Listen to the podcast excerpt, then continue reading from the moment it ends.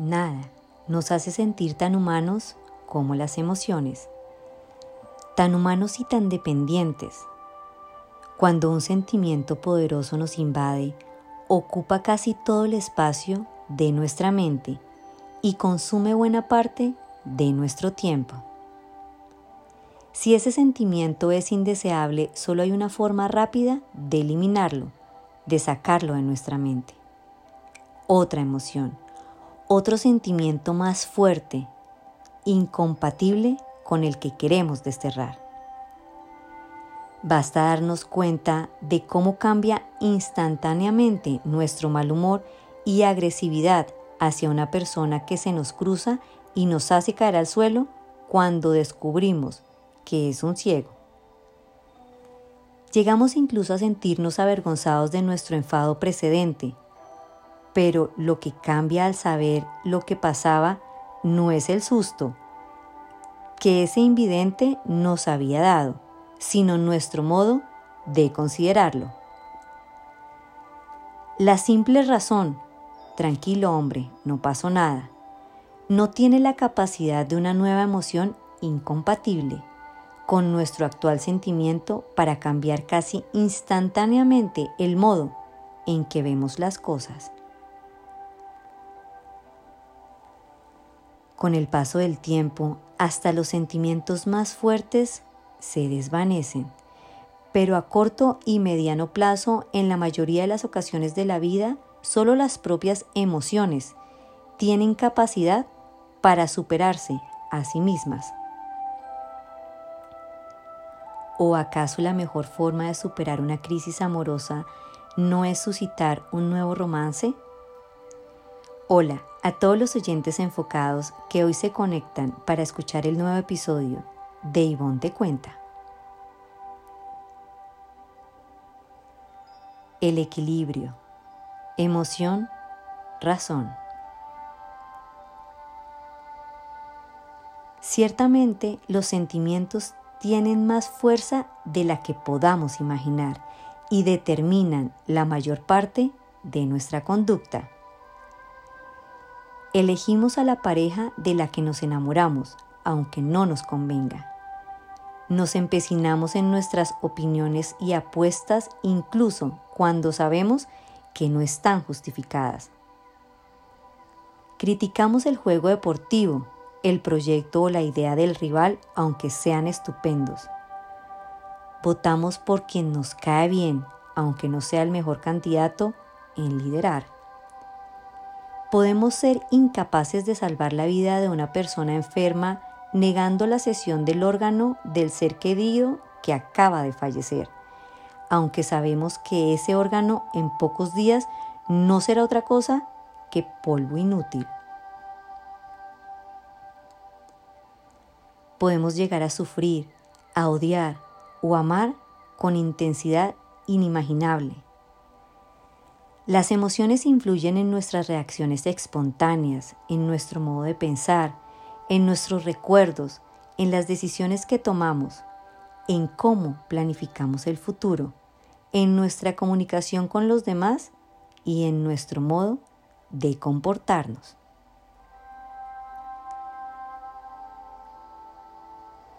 son críticas para establecer el sistema de valores, las convicciones y los prejuicios que guían nuestra conducta y determinan también nuestro comportamiento ético. Resulta, en fin, imposible separar el bienestar del estado emocional de las personas. Pero entonces, ¿para qué sirve la razón? Con frecuencia la enfrentamos con los sentimientos y aunque a veces admitimos que no hay nada tan poderoso como estos últimos, solemos enfatizar en valor de la primera. Conferimos superioridad a la razón porque creemos que imponerla sobre los sentimientos es un síntoma de sentido común, de madurez y de equilibrio personal. La utilizamos para combatir los sentimientos cuando son indeseables, pero no siempre nos percatamos que esa misma falta de deseo tiene también mucho sentimiento, aunque la justifiquemos con argumentos racionales. Es decir, muchas veces mentimos y nos engañamos a nosotros mismos al justificar racionalmente lo que en realidad estamos haciendo por razones emocionales. ¿Significa eso que la razón, aunque lo pretenda, no sirve para combatir las emociones indeseables? Ciertamente eso es lo que ocurre con frecuencia en la vida, pero no siempre. Un buen planteamiento racional puede acabar con un determinado sentimiento, aunque es improbable que lo logre si no consigue crear otro sentimiento más fuerte e incompatible con el que se quiere eliminar. Esa es la clave. Quitamos una emoción poniendo otra más fuerte en su lugar y es por eso que solemos hablar más de cambiar nuestros sentimientos que de anularlos o abolirlos como si fuera imposible, que lo es, vaciar nuestra mente de emociones. No imponemos pues la razón a los sentimientos, sino que utilizamos aquella para cambiar nuestras emociones y la conducta que de ellas se deriva. Es por ello que el mal llamado equilibrio emocional no consiste tanto en victorias o imposiciones racionales, ni en la represión o el control de las propias emociones, como en el encaje o acoplamiento entre nuestras emociones y nuestro razonamiento, o sea, es un equilibrio entre diferentes procesos mentales. Cuando ese equilibrio no existe porque dominan los sentimientos, el pensamiento racional puede convertirse en una voz de la conciencia que no nos deja vivir. Sería el caso del enamorado infiel o el de quien triunfa plagiando o engañando. Ese pudo ser también, tal como sugería un editorial del diario El País, el motivo principal por el que el Nobel de Literatura alemán Guten Gass decidió hace algún tiempo dar a conocer de su antigua pertenencia a las juventudes de las SS nazis. Por el contrario, cuando domina la razón, los sentimientos pueden hacer lo propio, castigándonos del mismo o peor modo. Es el caso de quien elige la carrera profesional o la pareja sexual, que lógica o supuestamente le conviene en lugar de la que verdaderamente le motiva.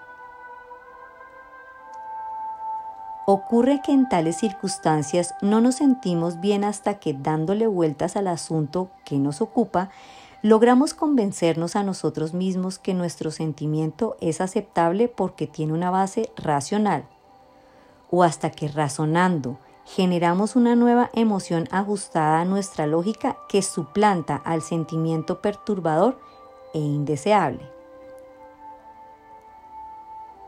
De este modo, quien sienta remordimiento por haber sido infiel se consolará pensando que su pareja también pudo serlo en el pasado o que no le quiere lo suficiente.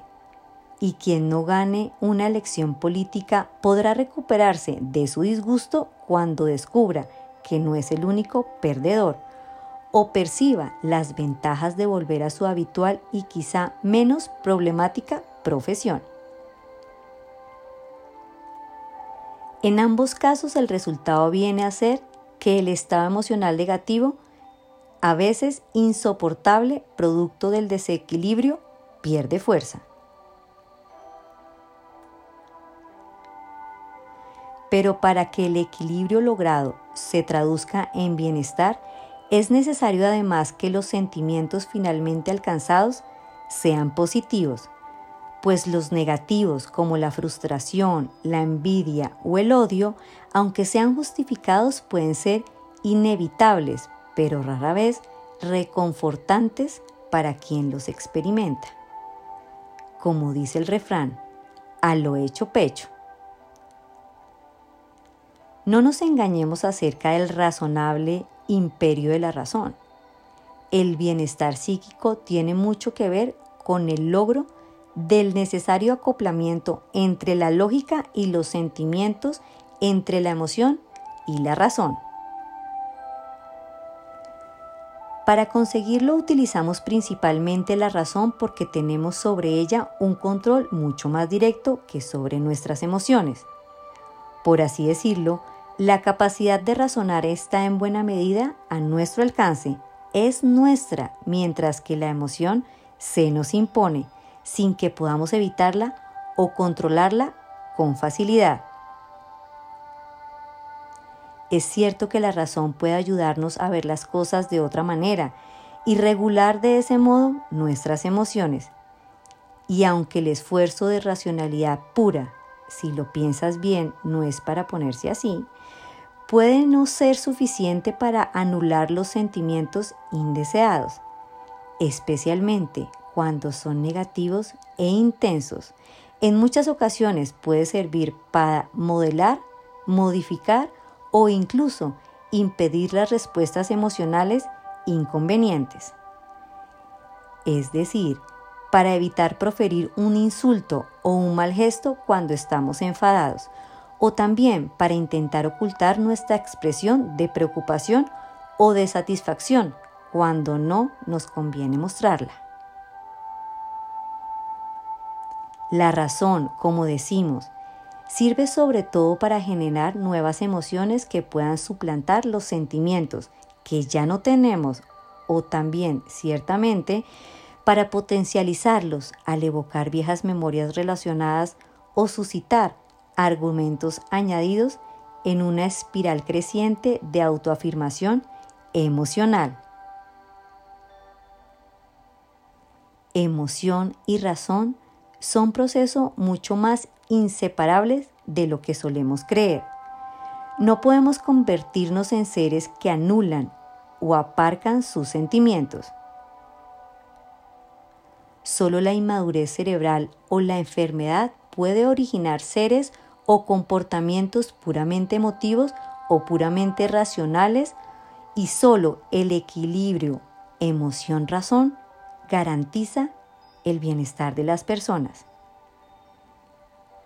Para mayor información ingresa a www.investigacionyciencia.es.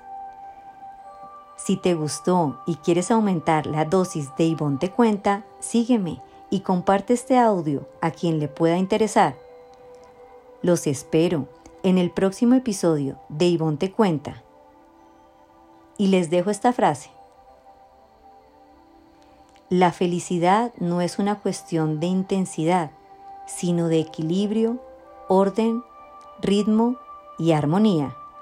Thomas Merton